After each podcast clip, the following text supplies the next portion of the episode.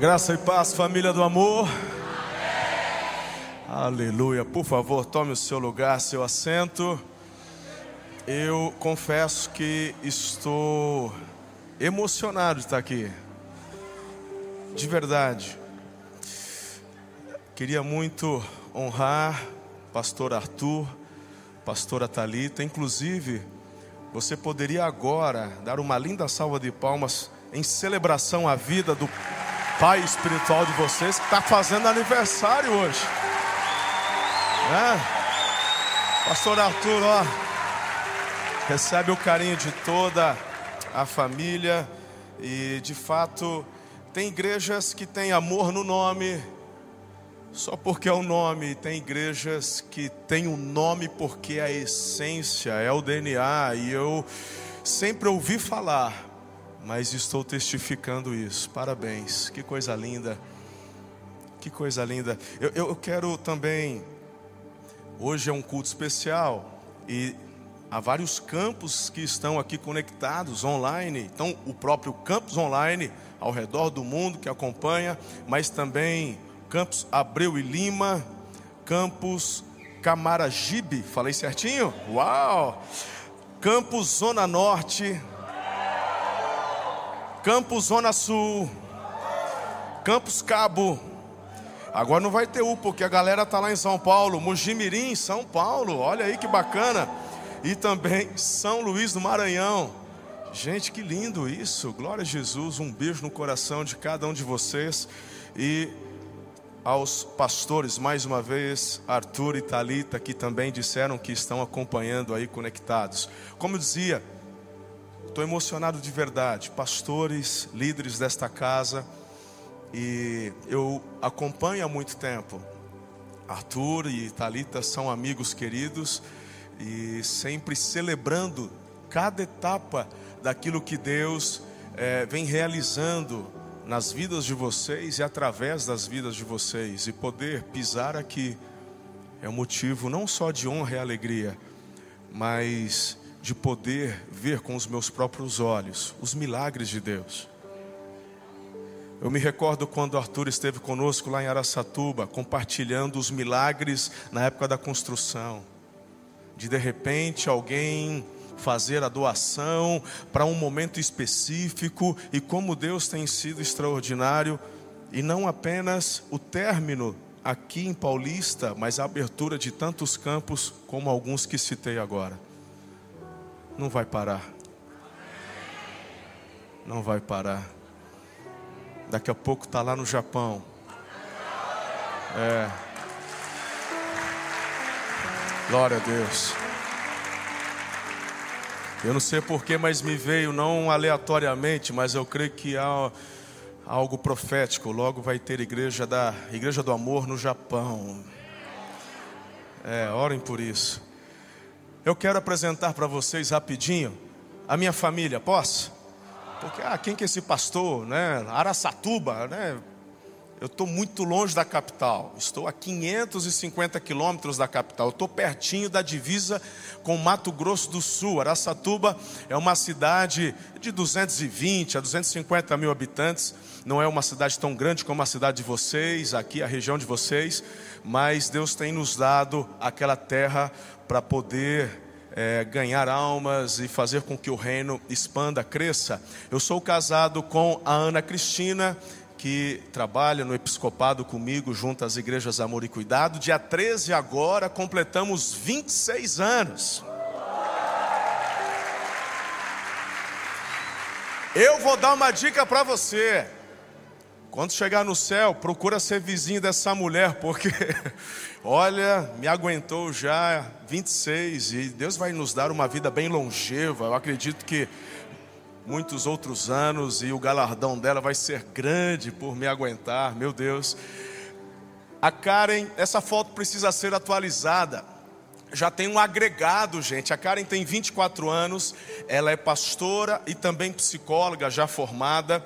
Casei a Karen agora em agosto. Tem quatro meses de casada, está em lua de mel, então está faltando a foto do agregado. Mas deixa, lá para o ano que vem eu coloco. Estou fazendo tanta questão assim também.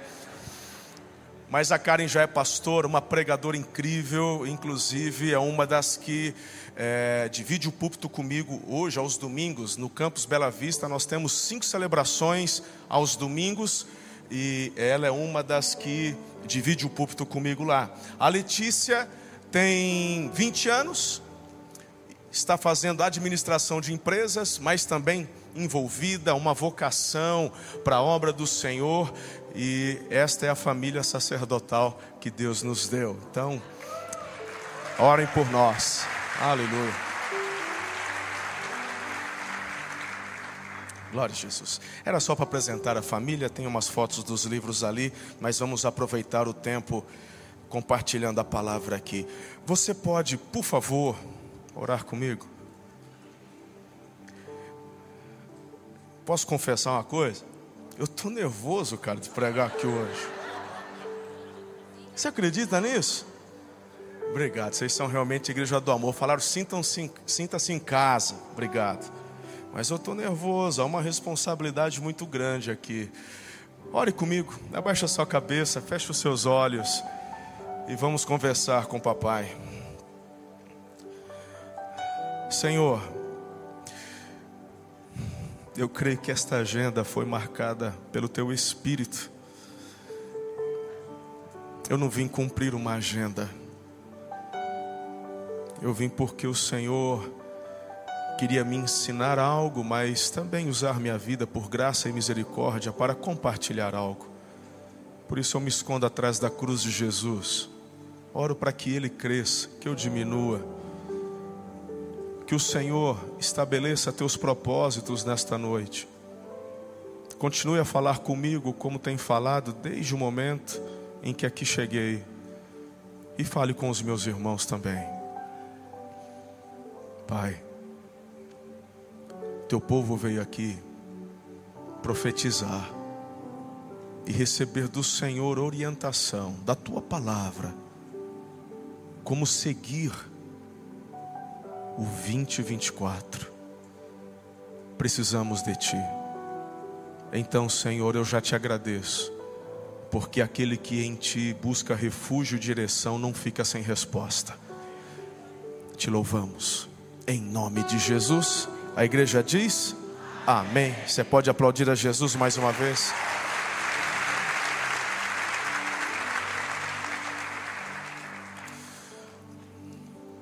Orando por vocês, semanas atrás, me veio uma das mensagens que o Senhor sempre fala muito comigo. Todo pregador tem uma mensagem. Tem ou não tem, pastor? Todo pregador tem. E essa é uma mensagem que Deus algumas vezes me coloca no coração para compartilhar. Este ano de 23, algumas vezes preguei esta mensagem e orando por vocês foi a primeira que surgiu. Aí depois, como teimoso que somos, eu fui então buscar outros textos, mas meu amigo Luciano Subirá diz que normalmente o primeiro impulso, normalmente, não é uma regra, mas normalmente o primeiro impulso é aquele que vem do Espírito. E eu quero então que por gentileza você abra sua Bíblia no Evangelho de João, capítulo 20. E fique com sua Bíblia aberta, seja na Bíblia de papel, no celular, no tablet, não importa, mas nós vamos passear pelo capítulo 20 e também o capítulo 21. Então, seria muito interessante você manter sua Bíblia aberta, porque eu vou parafrasear bastante para ganhar tempo e você me ajudar a ver os detalhes aí do texto para ver se eu não estou pulando nada, se é isso mesmo.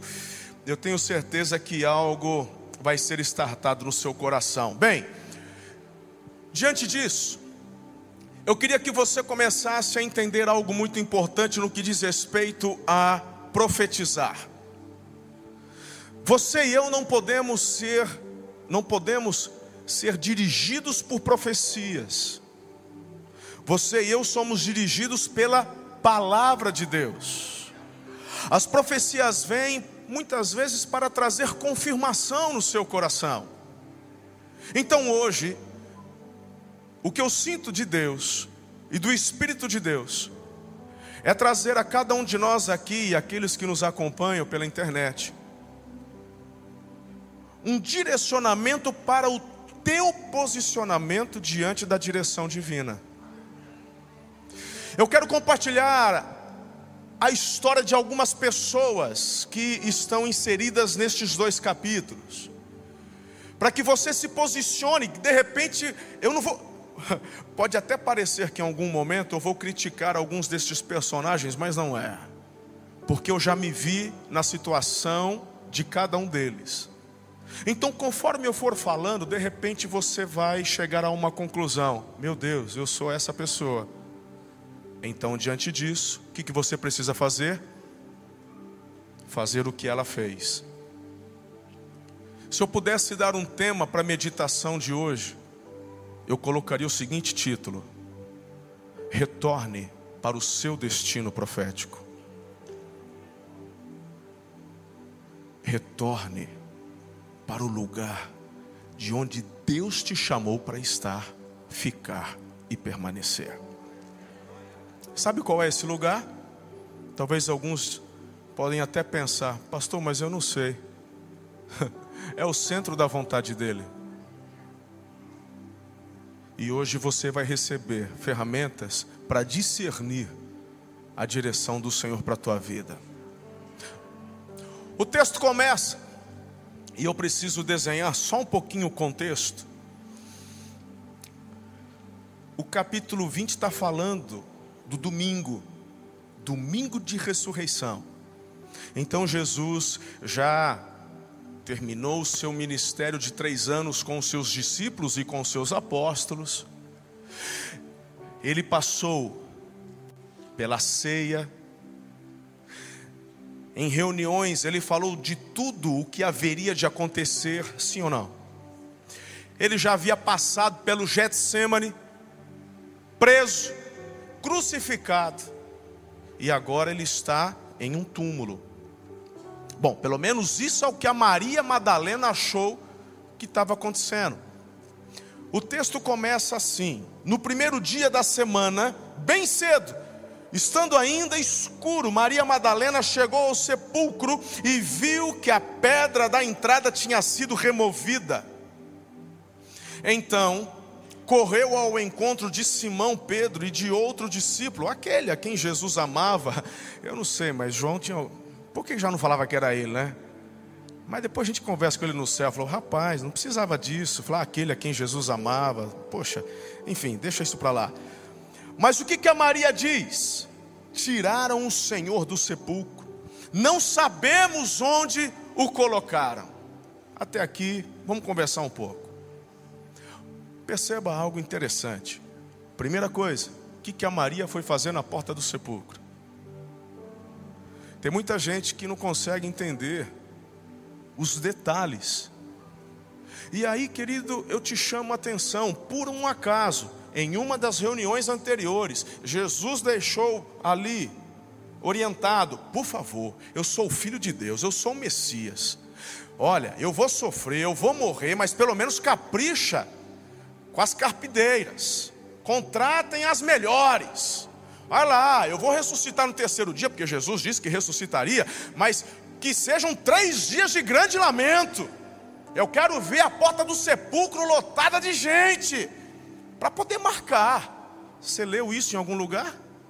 Então a pergunta é simples: o que, que a Maria foi fazer lá?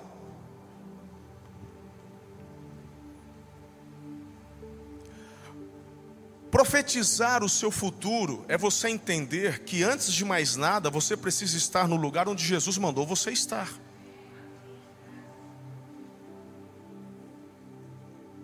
E muitas vezes esse lugar não é um lugar físico. É um lugar espiritual, é um lugar emocional, é um lugar de decisão, de obediência. Eu vou te mostrar por A mais B que o que eu estou falando é coisa séria. Talvez alguns de vocês, até num primeiro momento, possa pensar: poxa vida, qual o problema da Maria ir lá na porta do sepulcro chorar um pouquinho? Não se esqueça que a pedra estava no lugar quando ela sai de casa. E quando ela vai para a porta do sepulcro, ela não vai conferir se de fato ele havia ressuscitado, ela vai chorar. E tudo bem, eu entendo. Como eu disse, por favor, eu não estou aqui para criticar a Maria Madalena, afinal de contas, ela era uma seguidora de Jesus, uma discípula. Jesus tirou dela foi sete demônios do couro. Sete. Teve um papa lá do passado que falou que ela era prostituta, mas a Bíblia não fala que ela era prostituta. Fala que ela era uma mulher do qual Jesus tirou sete demônios. Agora imagine uma pessoa assolada, porque sete demônios, irmão, é demônio com força. Essa mulher, que tudo dá a entender, quando você vai a Israel e passa por Magdala, uma mulher até de condições, acreditamos ser ela uma das mantenedoras do ministério de Jesus, como nos diz, nos mostra ali os evangelhos, Atos dos Apóstolos. Mas enfim, ela está lá chorando, e ela vai à porta do sepulcro chorar, porque ela tem um sentimento de perda. Mas como é que você chora por algo que você não perdeu? O problema é que você acha que você perdeu. E você só acha que perdeu simplesmente pelo fato de não acreditar no que foi declarado por aquele que tem todo o poder e toda a autoridade. Ela acha que perdeu, mas estava ganhando algo mais. Inclusive tinha um presente extraordinário que ela estava prestes a receber. Por isso que Jesus deixou um comando: vocês estarão reunidos, aguardando até que do alto vocês sejam revestidos de. Mas quando você foca, coloca como o alvo principal da tua vida a sua dor e não as promessas, é isso que você faz. Ao invés de receber a virtude, o poder do Espírito, você está na porta do sepulcro chorando porque acha que perdeu.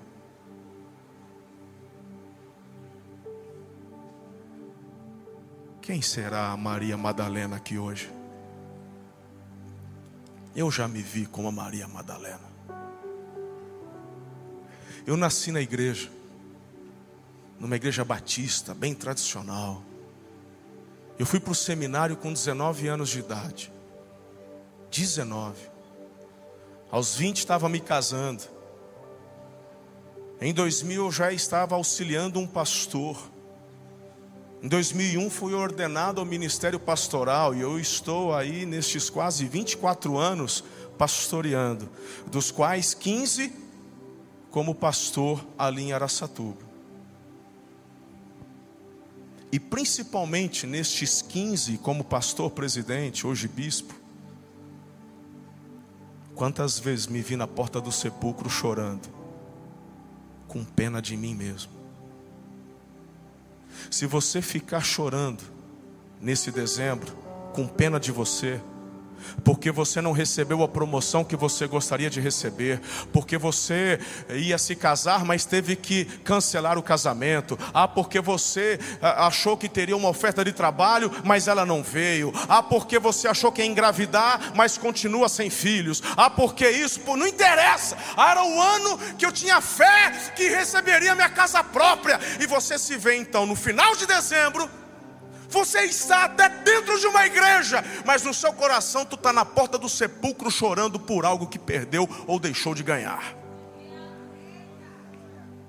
Se você permanecer deste jeito, não tem pastor que profetize no teu futuro, porque o que eu libero ou qualquer pastor libere em termos de profecia, de nada vale se não acontecer uma correspondência da tua fé que gerará obediência e te levará para o lugar de onde Jesus mandou você estar.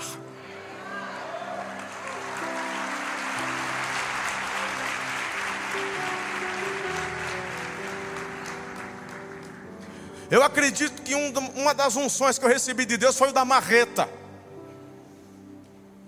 E vocês têm o pastor que tem a unção do amor. Ah, eu vou, te, eu vou te falar, mas a tua igreja também não é amor e cuidado? Você vai entender o porquê do amor. Do nosso nome, lá de Araçatuba. Eu meio que tenho um som da marrita, irmão. Enquanto um bate, o outro assopra, né? Hoje eu vim bater. mas para o teu bem, é com amor também.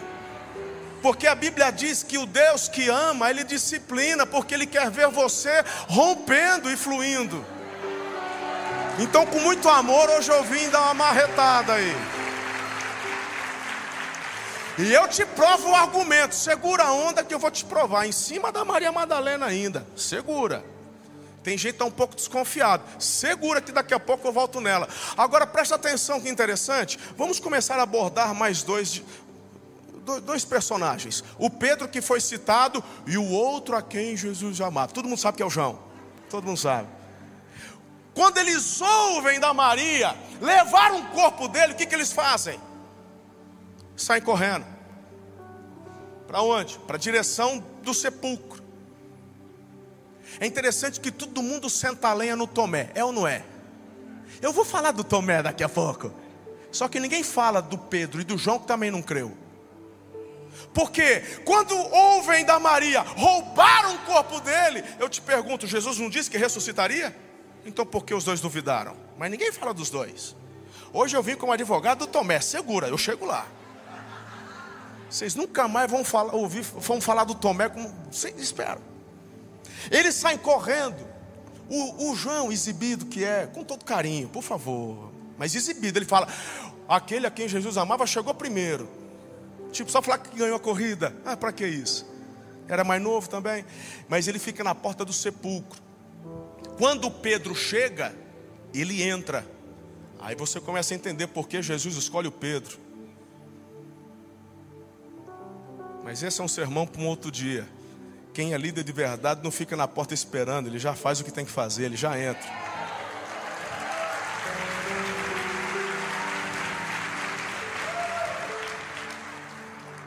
Por isso que os pastores de vocês, na verdade os bispos de vocês, que já são bispos na prática, só precisa vocês, como colegiado pastoral, reunir eles e derramar óleo na cabeça. Estão onde estão porque não são daqueles que chegam até a porta e ficam sentados, eles já entram, são líderes e por isso estão influenciando não só uma cidade, mas uma geração. Amém?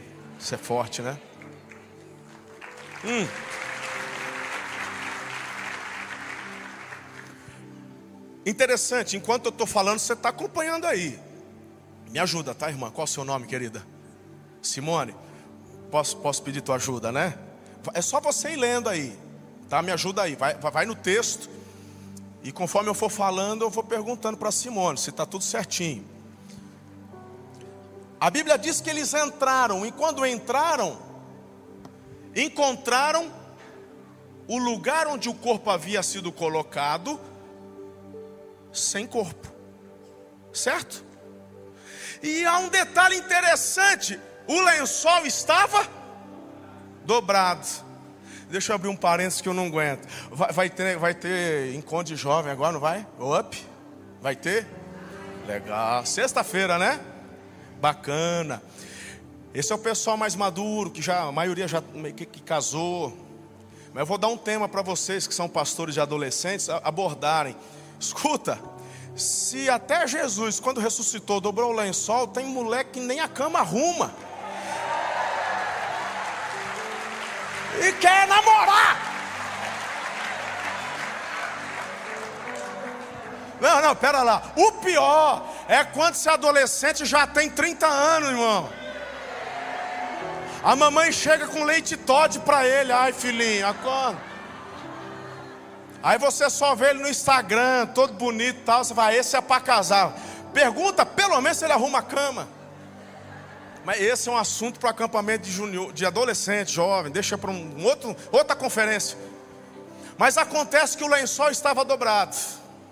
Por quê? Irmão, eu não, não sei se tem alguma explicação teológica para isso. Mas lá dentro, tipo assim, é como se Jesus soubesse. Alguém vai achar que roubaram meu corpo. Mas qual soldado que vai roubar o corpo? Fala, gente, por favor, não vão roubar o corpo, mas a gente é organizado. Dobra esse lençol, deixa a coisa arrumada. não, não. Tipo, ressuscitei, dobrei lençol. Eu estou bem, eu estou com a chave da morte na mão. Meu irmão, Quando os dois entram, o que, que o texto diz, Simone? Assustou? Desculpa, mas eu avisei que eu ia te chamar para participar comigo, né? Tá tudo bem, né? Você está nervosa? Tá nervosa? Você topa? Qual é o seu nome, filha? Tá rouca? Tá, meu Deus, tem alguém com a Bíblia? Deixa eu pegar um pastor que é mais fácil. Pastor fica mais. Meu lindão. Vamos juntos, você me ajuda aí. Você fica firme aí, né? Vamos lá. Quando os dois viram que estava o lençol dobrado, o túmulo vazio, o texto está dizendo que os dois creram, tá certo? Confere? confere? Tá turma com a Bíblia aberta aí. Os dois creram. Creram no que? Jesus já tinha dito que ressuscitaria, sim ou não? Creram. Agora, você consegue imaginar os dois dialogando dentro do túmulo? Quem está do lado de fora, gente? Não esquece da Maria, que a gente não terminou o assunto com ela ainda. A Maria está do lado de fora. Aí os dois, eu fico imaginando, minha cabeça é muito fértil. João, você não entendeu? Ele ressuscitou, foi é verdade. Ele falou que ressuscitou. Pois é, o que a gente está fazendo aqui? Bora! É para a gente estar tá no cenáculo reunido. Vamos, vamos, vamos, vamos voltar. Aí o João, e a Maria? Aí o Pedro, larga essa chorona para lá, não aguento mais. Dá para imaginar? Não. Por que, que eu estou dizendo isso? O texto não relata que eles falaram nada, mas está subentendido. Quando eles saem do túmulo, Maria, ele ressuscitou. É óbvio, gente. E o que, que eles fazem? Retornam para Jerusalém, vão para o cenáculo, estão ali aguardando com os demais. E o que, que a Maria faz? Ela fica. É isso ou não é, pastor? Ela fica onde? Na porta do sepulcro. Quem já foi a Israel? Quem já visitou lá? Então quero declarar que um dia você vai com o pastor Arthur e com a pastora Talita para Israel. Quando vocês forem lá, eles vão levar vocês lá no, no, no, no, no túmulo vazio. É uma rocha mãe o que é uma rocha mãe? Não é uma coisa que foi montada, é uma rocha sólida que foi escavada. É uma portinha desse tamanho. Tem gente que entra sem abaixar, mas a gente tem que entrou e é o lugar onde colocam ali caberia, sei lá, uns dois, três corpos. A Maria está sentada, o texto diz, na porta do sepulcro. E o texto diz que de vez em quando ela olhava para dentro. Escuta. Quem, não, não, é, é, isso aqui. Quem, quem assim, antes de casar, tomou um fora da namorada e ficou curtindo força, assim, chorando, assim, de tristeza? Quem já? Só eu? Ah, tem dois. Amém, amém, ok, ok. A minha, graças a Deus a história termina com um final feliz, mas quando eu namorava essa, essa bonitona aí, ela, ela me deu um fora.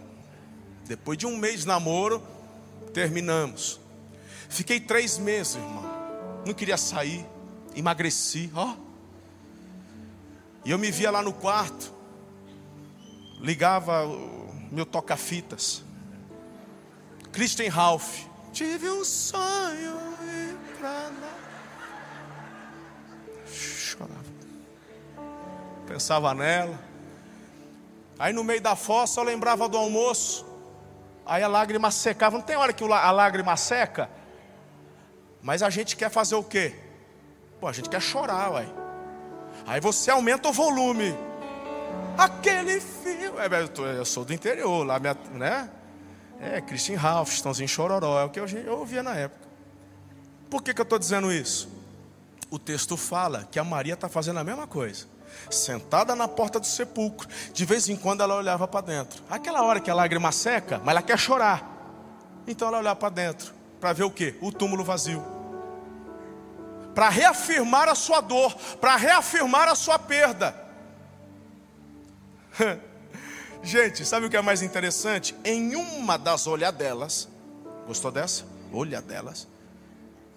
Lá dentro tem dois anjos, por falta de um tem dois. Irmão, no Velho Testamento, de vez em quando até aparecia a anja paisana, mas nesse caso não.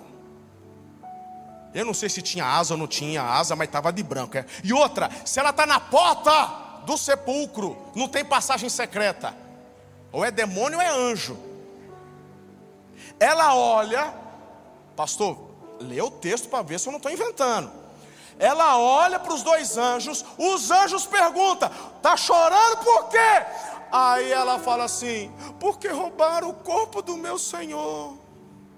Gente, quem já participou de vigília aqui na igreja? Eita, povo do fogo! Quem já fez um jejum doido assim, um jejum prolongado? Eita glória! Quem assim de madrugada acorda para orar, para dar aquela chapada? Eita glória! Quantos aqui numa madrugada dessa orando, chapando, falou assim: Deus, deixa eu ver um anjo. Eita! Eu também. Eu ainda não vi, mas eu tenho fé, ainda vou ver um. A Maria não pede, vê dois e não acredita me deixa revoltado. Dois anjos. Você sabe de roubar o corpo do meu Senhor. Falei, gente, você está vendo o perigo de ficar só olhando para a tristeza, para a perda, para o sofrimento.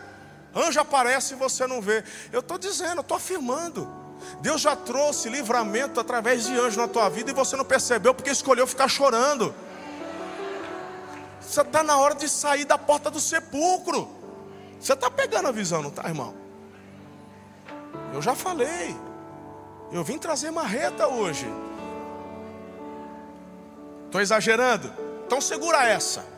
Que agora eu vou encerrar o lance da Maria Madalena. Tem uns pastores que são mestres, fica assim, onde ele vai chegar com isso?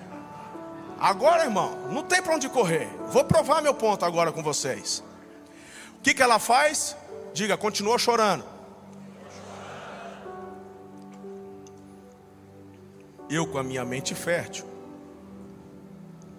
Claro que tem um pouquinho de heresiazinha nessa piadinha aqui, mas eu, eu fico imaginando.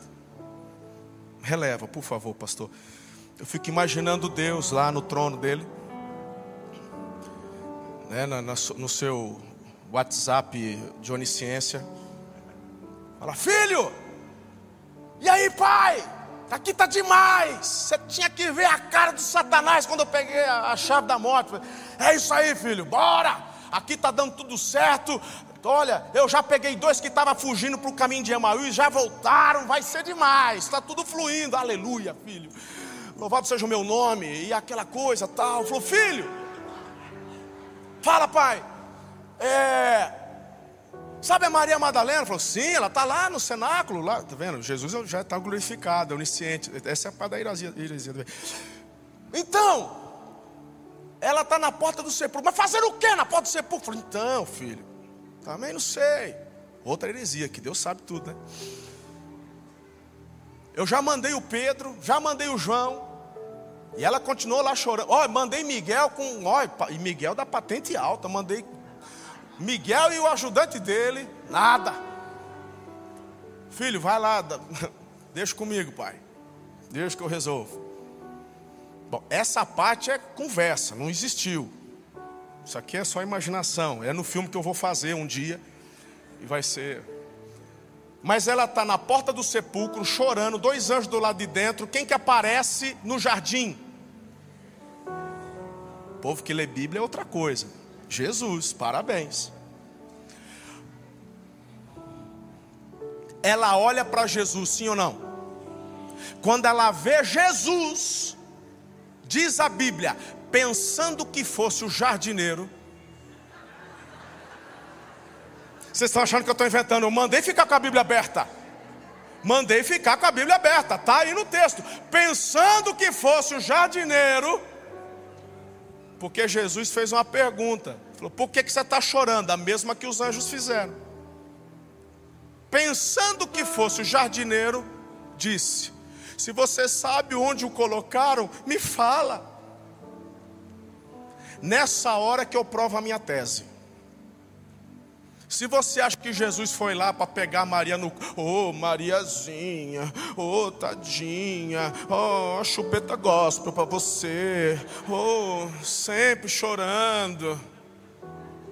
Jesus. A minha professora de português e literatura me ensinou que quando numa frase tem exclamação, o trem é forte. É isso? Por favor, meu pastorzão querido. Quando ela pede para Jesus, achando que era o jardineiro, qual que é a resposta de Jesus? Maria! Tem uma exclamação aí. Nessa hora, cai a ficha da Maria, ela diz: Rabone, mestre. Qual é a segunda afirmação de Jesus? Qual é a segunda palavra para Maria? Me larga, me solta, porque tudo dá a entender que ela vai agarrar os pés de Jesus. Me larga, que eu não vim aqui para você ficar choramingando. Qual que é a orientação no diálogo de Jesus para Maria? Volta! Ou seja, vá! Porque teu lugar não é aqui, chorando na porta do sepulcro. Há momentos onde o Senhor vai te tomar no colo. Mas há momentos onde Ele vem só para te falar: você está chorando e sofrendo porque quer, porque não é o lugar que eu te mandei estar. Quer viver algo extraordinário em 24? Você ainda tem 23 para ficar no lugar do centro da vontade de Deus. Esse é o ponto de partida para a exponencialidade. Não é do lado, não é atrás, nem à frente, é no centro. Se ele mandou aguardar, aguarde. Tem muitos jovens sofrendo com ansiedade. Querem para amanhã ou para agora o que Deus prometeu o ano que vem. Hum, o resultado é chorar na porta do sepulcro com dó de si mesmo. Desde quando Jesus fez um milagre por dó?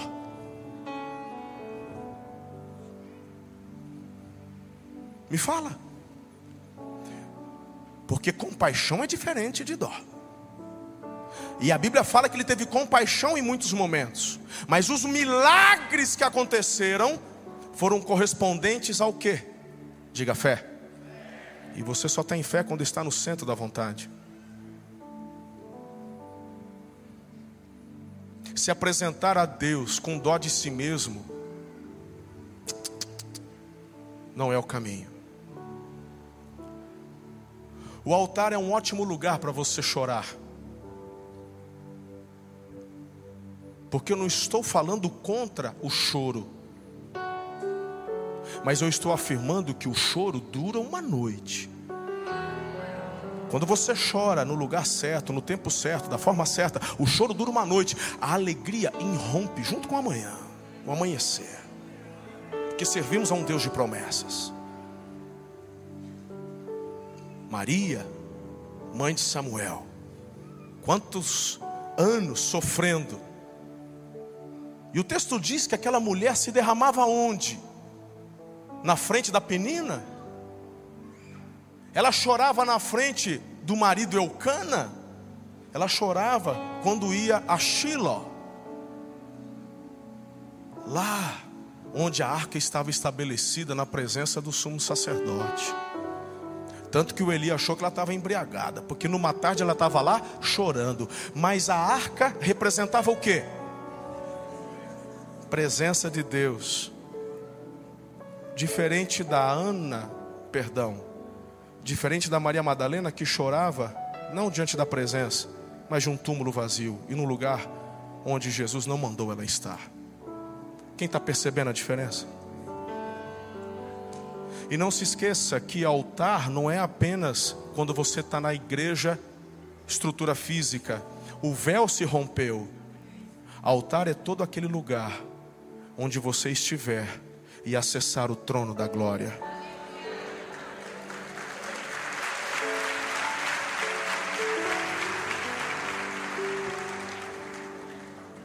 Encerramos com a Maria Madalena. Eu estou procurando, gente, um, um, um cronômetro. Ali só tem a hora. Eu posso? É? Então, então tá bom. Estão falando, eu vou caminhar aqui. Qualquer coisa você faz assim que eu, que eu diminuo. Olha que coisa linda. Ela retorna para o cenáculo, está todo mundo ali. Eu preciso ler essa parte porque é importante. Olha só. No verso 19, diz assim: Ao cair da tarde daquele primeiro dia da semana, estando os discípulos reunidos a portas trancadas, por medo dos judeus, eles estão trancados porque tinham o texto fala que Jesus entrou, pôs-se no meio deles e disse: Paz seja com vocês.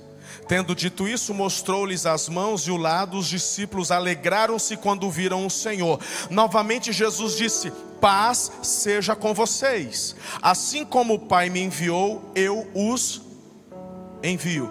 A pergunta que eu faço a vocês é: ao ouvirem a palavra de comissionamento de Jesus, se alegraram ou tiveram medo? Humanamente falando, sentiram medo. Entenda onde eu quero chegar. Eles estão trancados por medo dos judeus. Jesus diz o seguinte: Papai me enviou, eu também estou em Enviando para onde? Para fora da porta de onde vocês estão. Lá fora tem o que? Tem judeu querendo me matar. Tem uma turma que está perseguindo os discípulos de Jesus. Eu quero ir lá para fora? Quero ir? Eu não. Por isso que, se continuar lendo o texto, está relatado soprou sobre eles o Espírito Santo. O Espírito Santo é um espírito de poder, amor, coragem, moderação. Onde eu quero chegar? Jesus nunca vai te mandar fazer algo sem que antes você seja empoderado e capacitado por Ele para fazer isso. Não foi a descida permanente o que se daria em Atos 2 mas diante do direcionamento, Jesus deu a eles uma experiência, porque se Jesus soprou o Espírito, receberam ou não? Receberam, mas quando o Espírito entrou neles, a primeira coisa que desapareceu: medo. E então a Bíblia diz que houve um mover, querido, ali. Estamos juntos até aqui? Legal. Da mesma forma que Jesus apareceu, ele desaparece, está no texto. Quem é que chega? Tomé. Mão cheia de sacola, pão, mortadela, leite. Tinha ido na padaria. Compra lanche da tarde, brother. É, ué. Só pode ser. Ele chega lá, galera, cheguei. E ele meio que andando escondido para não ser visto. Quando ele entra, a galera, você não vai acreditar. Falou, o que foi? Jesus estava aqui. Quem? Jesus, ué. Ele pega a sacola, joga de lado. Ai, para acabar. Jesus aparece para Pedro, aparece para o João, aparece para os dois lá, o, o Cleopas e o amigo dele indo para Imaús, aparece para Maria Madalena chorona, aparece para todo mundo aqui. Então todo mundo foi chamado, só eu que fui assoviado. Vocês, Pois eu só acredito se eu ver agora também. Aparece para todo mundo, na hora que eu não estou, ele aparece. Você entendeu como que quando você tenta mergulhar na história, o sentido fica diferente de você apenas fazer uma leitura cursiva, uma leitura fria?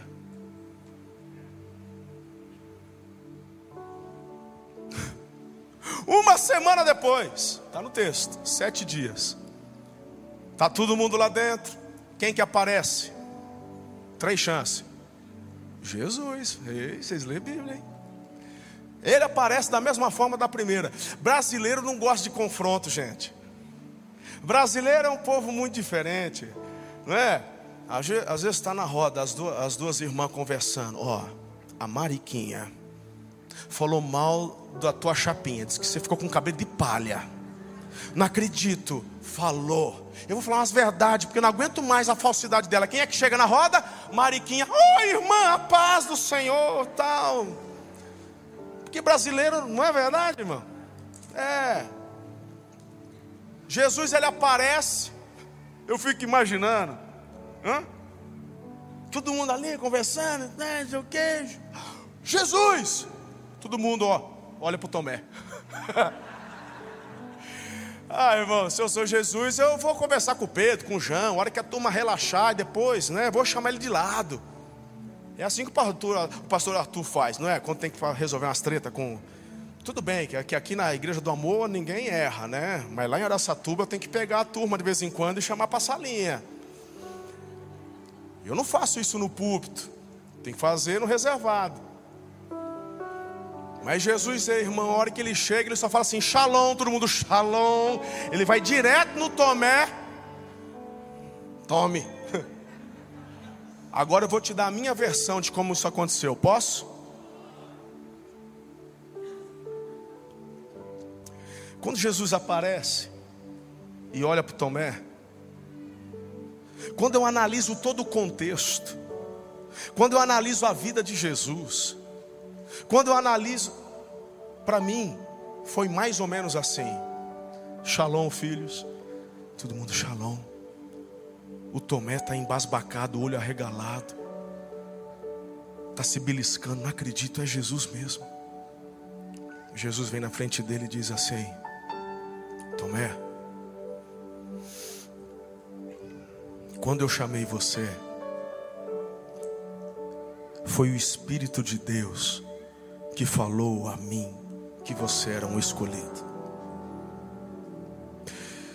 Quando eu falei para você, segue-me, eu já sabia que o Espírito de Deus iria te usar de uma forma muito poderosa, não apenas para me auxiliar durante os três anos, mas como coluna importante, como um pilar importante na formação da igreja, que ainda vai começar. Eu não errei quando eu te chamei. Tomé, se para você retornar para o seu destino profético, você precisa ver. Quero dizer que eu retornei aqui só por tua causa. Pode tocar.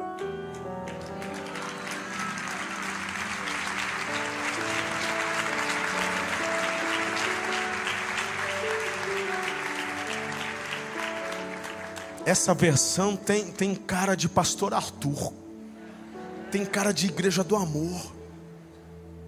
Não é verdade? Concordam comigo? Aí o Tomé está constrangido, ele diz assim: Senhor meu e Deus meu. O texto não diz que ele tocou, ele se quebranta. E aí Jesus falou de você. Você sabia disso? Ele falou: Bem-aventurados aqueles que vão crer sem precisar ver.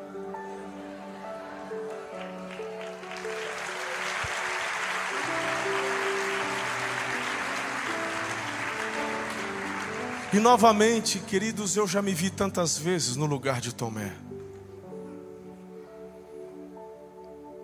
liderando a igreja, olhando para o que Deus está fazendo no Brasil e no mundo aquela impressão de que parece que o Senhor só está se movendo no Nordeste, mas não está se movendo em São Paulo. Que o Senhor só está se movendo na Bethel, lá em Redding, Califórnia, mas não se move aqui em Araçatuba. Que avivamento só ocorre na Coreia do Sul, e a gente vai olhando os livros e os relatos históricos e quantas vezes a incredulidade vem como uma seta, tentando nos impedir de crer em algo que já foi liberado. Será que tem algum Tomé hoje aqui? Eu já me vi como Tomé muitas vezes. As promessas já foram liberadas a respeito de vocês. Aquele que te chamou é fiel para cumprir cada promessa no detalhe da vírgula.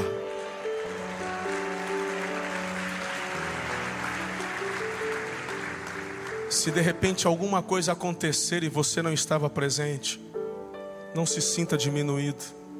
Aquele que sabe de todas as coisas, tem o controle de todas as coisas. Siga crendo, siga confiando. Quem sabe, daqui sete dias, algo acontece só por tua causa. Uau!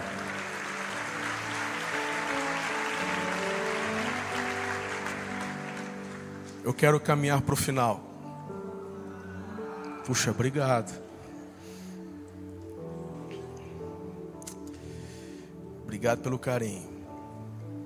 Estamos caminhando para o final. Eu quero entrar no capítulo 21. E quero pra, continuar parafraseando e narrando essa história para vocês. O grupo de louvor, se quiser subir para parecer que está acabando, pode vir. Aí parece que está acabando, pessoal presta atenção de novo. É. Sempre funciona. Não sei agora que eu me entreguei, né? Mas. Estamos juntos aqui? Me dê mais dez minutinhos, por favor. 20, olha Jesus, aleluia. Pastor Arthur, que povo faminto, glória a Deus. Você sabe que o tamanho da tua fome é o que vai determinar a tua saciedade, né? É lindo isso.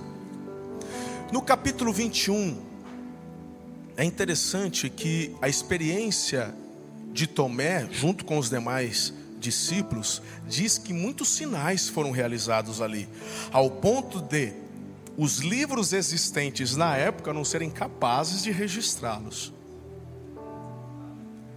Mas de repente, capítulo 21 diz que Pedro fala o seguinte: vou pescar. Vou pescar. Aí talvez alguns aqui podem até pensar: qual o problema do Pedro ir pescar? Nenhum, desde que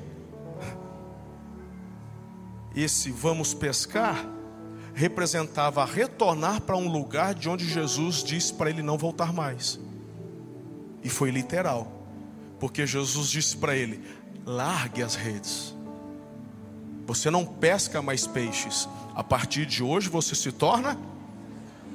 Mas o Pedro diz: vou pescar. Alguns ainda querendo defender o Pedro podem dizer, mas ele foi buscar comida para a turma. E aí eu tenho que retornar e dizer, irmão, Jesus nunca vai te mandar fazer, fazer nada sem que te dê condições para isso. Então, se era para ficar reunido, Jesus deixou provisionado tudo para ficarem reunidos. Ponto final. O texto não fala que eles, que eles precisavam de comida. Não falou. Só disse: Pedro, vou pescar. Não foi algo que conversaram entre eles, ao ponto que você pode ler no texto, quando disse: Vou pescar, os outros disseram: Vamos também. E passaram a noite pescando, mas não pegaram nada. De manhã, eles já estão recolhendo as redes, está amanhecendo. Quem que aparece na praia?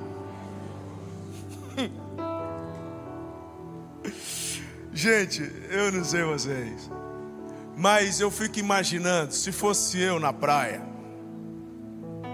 olhando aqueles mal acabados em cima do barco, recolhendo a rede, com cara de frustrado. Eu já falei assim, pai, vê se tem condições. Falei, ensinei, Duas vezes eu fui no cenáculo, fiz milagres, soprei Espírito Santo, foi um reteté. Me dá mais três meses, que eu levanto outros doze, até para substituir o outro que, que se matou. Mas esse sou eu, talvez seja você, não Jesus. Jesus está na praia, olha para os meninos e diz assim: Pegaram alguma coisa? Pegamos nada, hein? Nem adianta. Se for querer pescar, acho que é a lua. Não está boa, não. Jesus lá da praia grita: Joga a rede do outro lado. O pessoal olha para o Pedro, o Pedro vai: Já está aí, joga aí. Jogaram. Eles jogaram a rede, diz que recolheram 150 e quantos? Me ajuda aí, que eu não sei se é dois ou três. 150 aí? Três grandes peixes. Grande, sabe o que isso significa? Teologicamente falando, sabe? Nem eu. Pergunta para o Luciano Subirá, talvez ele saiba. E eu acho que deve ter uma explicação, deve ter. Mas eu, sinceramente, não sei. 153 grandes peixes. Quase que o barquinho afunda. O que, que a galera grita? É Jesus, é o Senhor. O que, que o Pedro faz? Tira a capa e pula na. É isso, né? Ele veste a capa e pula na água. Quando a turma chega na praia, sabe o que, que tinha lá? Churrasco. E eu posso provar para vocês que eu moro em Araçatuba, a terra do boi gordo. Lá a gente sabe, não, não chega a ser um rio grande que o povo, né, mas o povo de Araçatuba sabe fazer churrasco. Sabe o que, que diferencia o churrasco? Não é o que está sendo assado, é o tipo do fogo. E o texto diz que havia um braseiro, não tinha fogueira, braseiro. E tinha o que assando ali? Peixe. O que, que tinha mais? Pão. O que, que tinha mais? A água, né? A galera chega, Jesus fala: Filhos, vem comer. Vocês devem estar com fome, passaram a noite toda pescando. A turma meio desconfiada, é, não, não, olha só, peixinho. Aí Jesus fala assim: vai lá, pega, um, pega uns peixes que vocês pescaram. Jesus não é lindo? Ele que faz o milagre, ele que faz tudo e ainda honra a gente. Ah, vocês que pescaram. E Jesus é assim. Tudo é dele, por meio dele, para ele, mas ele não tem problema de honrar ninguém. É dele isso. Está todo mundo em volta do braseiro comendo churrasco. Tem um que sai. Vai lá lavar a rede. Quem que é? Pedro. E agora eu encerro. Jesus vai até Pedro. Não sei se você está entendendo.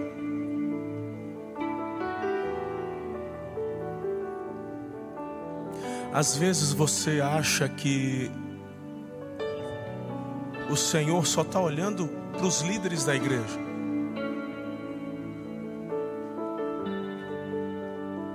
Às vezes achamos que o Senhor só está trabalhando no coração do pastor presidente, do bispo. Mas a história começa com Jesus indo atrás de Cleopas. Estou falando do Jesus ressuscitado. Quem é Cleopas? E o amigo que a gente não sabe o nome? Só sabemos que estavam indo embora para Emaús, porque desistiram. Eu não sei seu nome. Talvez os pastores desta igreja não saibam seu nome. Talvez você esteja aqui já há anos. E talvez o inimigo tenha colocado no teu coração, eu estou aqui há cinco anos e nenhum pastor até hoje me cumprimentou pelo nome. E eu vou te falar, é bem provável que se você não se manifestar e vier falar e ter um relacionamento, vai continuar sem que eles saibam, porque somos humanos. Eu não sei o nome dos membros da minha igreja. São milhares, como aqui. Mas tem um que te conhece desde a tua concepção. Ele vem atrás de você. A prova disso é trazer, como por exemplo, um pastor lá do interior de São Paulo que você nunca ouviu falar, que prega de um jeito meio esquisito, com um sotaque estranho, só para te dizer que você é especial para ele. Depois trata com uma Maria Madalena. Depois trata com um Tomé, que dos apóstolos até hoje eu só ouvi falar em mal dele, coitado. Espero que eu tenha pelo menos tentado ajudar você a ter uma compreensão um pouco diferente. Que ele tinha o seu valor. Mas o Pedro, que também estava com o coração ferido distante, Jesus não retornaria ao Pai sem trabalhar com ele. Mas é o último da fila. Aos nossos olhos, em grau de importância, deveria ser o primeiro. Você está entendendo o recado ou não? Eu quero, assim como fiz com Tomé, trazer para você uma leitura pessoal de como eu acho que foi aquele diálogo de Jesus e Pedro. E depois eu quero orar por sua vida. Quando Jesus se aproxima de Pedro, que estava ali distante, lavando a rede. E aí, Pedro, tudo bem? Ô oh, Senhor, tudo bem? Eu estou aqui, é que eu peguei a rede emprestada e eu preciso devolvê-la. Me perdoe, por isso que eu não estou ali. Não, Pedro, tudo jóia. Pedro, você me ama? Sim, Senhor, eu te amo. Claro que eu te amo. Tremendo. Pedro, e lá em Jerusalém, como é que estão as coisas? Ah, Senhor, ah, continua ainda, está assustador. Há muito ódio os sacerdotes, os, os fariseus estão é, perseguindo a gente, mas estamos firmes, Senhor. Amém. Você me ama, Pedro? Senhor, eu te amo. E hoje, hein? Será que chove, Pedro? Eu não sei, pela minha experiência aqui na região, parece que o tempo está firme. Eu acho que vai esfriar um pouquinho, porque está meio vermelho ali no horizonte. Pedro, você me ama? Só tem um detalhezinho na resposta de Pedro que diferencia das duas primeiras.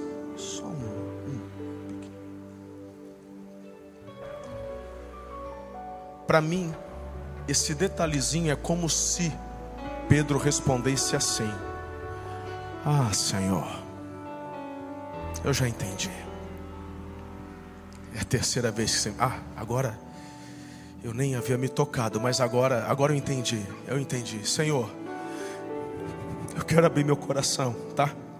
Eu quero abrir, Senhor, meu coração contigo, já que estamos só nós dois aqui. E o João, que veio contigo. Afinal de contas, tudo começou aqui, não foi? Me recordo como se fosse hoje. O Senhor chegando, eu já, eu já tinha ouvido falar da sua fama. Eu não sei explicar. Quando eu o vi aqui, é como se todas as minhas dúvidas fossem respondidas sem eu ter que fazer nenhuma. E o Senhor de repente disse: Me segue. Parece que eu tinha vivido a minha vida toda só para ouvir isso do Senhor. Eu não pensei duas vezes, eu larguei. Eu tive uma certeza, foi para esse momento que eu nasci. Jesus, viver todos estes anos ao teu lado foi incrível. Eu nunca imaginei ver o que vi. Uau! Cegos enxergando, paralíticos andando. Nunca tinha visto um endemoniado ser liberto. O Senhor, só de chegar os demônios, ficavam com medo. Ah, Senhor, se eu pudesse escolher um, eu fiquei apreensivo naquela experiência com Lázaro. Eu, eu senti o cheiro, mas o Senhor mandou remover a pedra. Não que eu tenha duvidado, mas eu estava apreensivo quando eu vi o Lázaro saindo. Eu, Senhor, quantos milagres. Jesus, quando o Senhor começou a me chamar, junto com João, Tiago, para ficarmos muitas vezes separados, só nós quatro, eu me senti tão privilegiado. Me recordo quando, naquela experiência da transfiguração, Jesus, o Senhor sabe o que foi para eu ver Moisés. Eu passei a minha infância ouvindo sobre Moisés, decorando os livros que ele escreveu, que Deus havia dado para ele. E de repente eu vi Moisés, eu vi Elias, o profeta do Carmelo. O Senhor brilhava. Eu, eu estava tão cheio daquela experiência que eu disse: Vamos fazer três tendas. Quando a voz de Deus bradou: Ouçam meu filho. Eu achei que fosse morrer naquela, naquele dia. E quando o Senhor abre a boca, o Senhor disse: Vamos descer. Eu comecei a perceber que muitas vezes, quando eu tentava ajudar, eu piorava a situação. O Senhor certa vez perguntou: Quem estão dizendo entre o povo que eu sou? Entre tantas as respostas, eu disse: Tu és o Cristo, filho do Deus vivo. O Senhor olhou para mim e disse: Bem-aventurado és tu, filho. Pedro, quem te revelou não foi carne nem sangue, foi meu Pai foi o Espírito do meu Pai. Aí o Senhor disse que morreria, eu disse de forma alguma: o Senhor morrerá. Então o Senhor olha para mim e disse: para trás de mim, Satanás. Eu não entendia mais nada. Uma hora tenho revelação do Espírito, outra hora, achando que estou fazendo a coisa certa, é o diabo. Um dos dias mais difíceis da minha vida foi quando o Senhor, junto com todos os apóstolos, disse: Você me negará três vezes. Jesus, eu sei que o Senhor sabe de todas as coisas, Tu és o Filho de Deus, mas eu quero te dizer que eu também não menti, porque dentro de mim, era impossível te negar. E eu tomei uma decisão, eu vou provar para Jesus que eu não vou negar ele. Eu cheguei a colocar uma espada na minha cintura para provar que estava disposto a morrer pelo Senhor. O Senhor me chamou para o Getsemane eu não consegui orar em todo o tempo, já estava frustrado porque o Senhor ia me acordar quando deveria estar ao teu lado orando, mas quando chegaram Judas e os soldados do sumo sacerdote, ah, eu falei, agora é a hora de eu provar que eu não vou negá-lo, estou disposto a morrer, e eu ia cortar o pescoço do Malco. É que ele tirou a cabeça, acertou a orelha, mas quando eu ia voltar para um contragolpe, o Senhor falou: basta!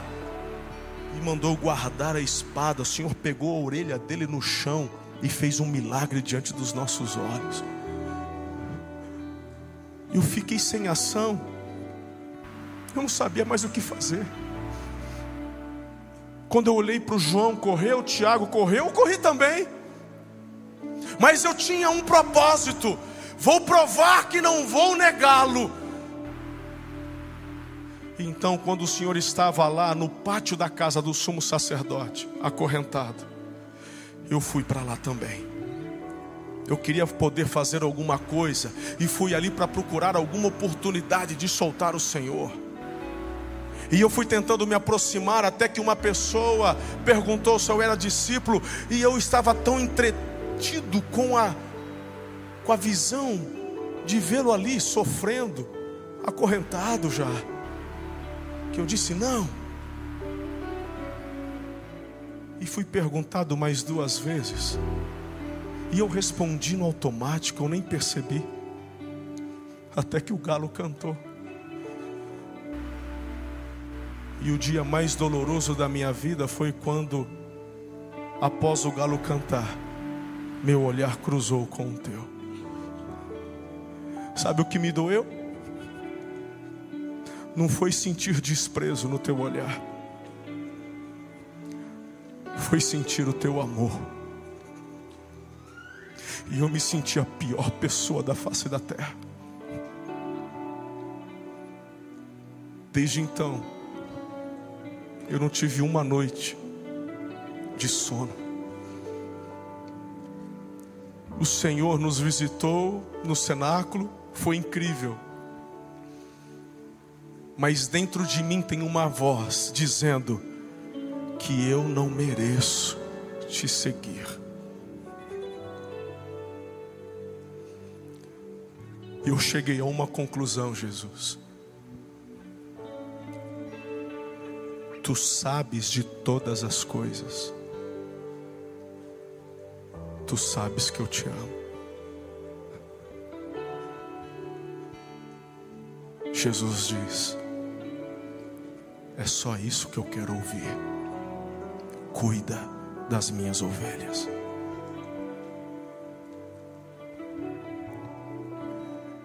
Jesus vem restaurar Pedro, que se sentia indigno. E ele diz: Não é o que você faz, é o que eu fiz. Quando eu disse, Pedro, que você iria negar, não eu estava te acusando, estava te alertando quanto à sua humanidade. Porque você tem que vigiar, Pedro. Eu disse isso muitas vezes. E o fato de você ter errado não faz de você alguém indigno, desde que você me ame acima de todas as coisas. E o teu amor por mim te capacita a pastorear, cuidar e fazer parte do meu projeto para o mundo todo.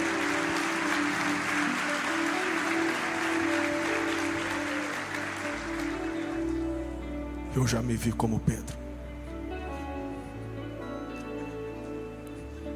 Deus já me restaurou da porta do sepulcro como Maria. Deus já me restaurou da incredulidade como Tomé. E Deus já me restaurou porque eu já desisti algumas vezes. E em todas estas vezes eu fui confrontado com o olhar de amor de Jesus dizendo: Eu não me enganei quando te chamei. Você me ama? Senhor, tu sabes de tudo. Não tem como mentir. Se tem algo que eu tenho certeza que eu te amo, então cuida das minhas ovelhas. Eu quero orar por você. Coloque-se em pé onde você está, por favor. Preste muita atenção no que eu vou falar e no que vou liberar sobre a tua vida.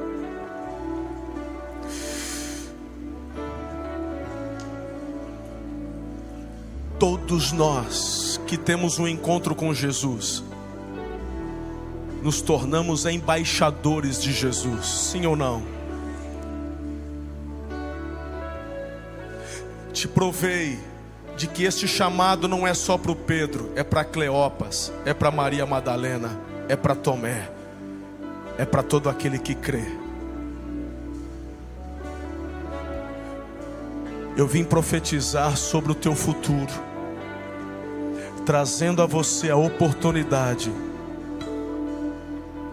só de colocar fé nas promessas que um dia você já recebeu a palavras que o Senhor liberou a teu respeito, quem sabe em 21, 22.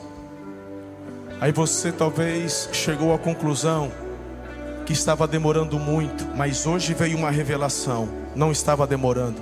Eu que estava na porta do sepulcro, eu tenho que voltar para o cenáculo, porque quando o Espírito vier, não no sentido do selo e da descida, que isso já aconteceu, no sentido do propósito individual para você, você verá as portas se abrindo diante dos teus olhos. Eu não sei se eu tenho a liberdade de chamar as pessoas à frente para orar. Eu não vou me delongar muito. Eu vou te dar um minuto. Se essa mensagem veio para você, sai do seu lugar, porque hoje é um dia de transformação com relação ao seu futuro. Hoje é um dia de cura na tua vida, no teu presente. Deixa o Senhor derramar óleo e bálsamo sobre o teu coração. Deixa o Senhor colocar um ponto final na tua incredulidade. Deixa o Senhor restaurar os teus sonhos. Vem rapidinho. Um minutinho, só venha, só dê faça um ato profético de sair do seu lugar e corresponder a algo que o Espírito Santo está movendo dentro de você. Quem sabe hoje é o dia onde você vai retomar de onde você parou. Se ele falou, deixe as redes, hum, fique em paz. Eu já decepcionei tanto Jesus, pastor. Bem-vindo ao time, eu também. Mas eu estou aqui, um improvável, diante de uma igreja que está marcando a história do reino de Deus no mundo, pregando para você. Eu sou um improvável. Deus ama levantar improváveis. Permita-lhe restaurar a tua história.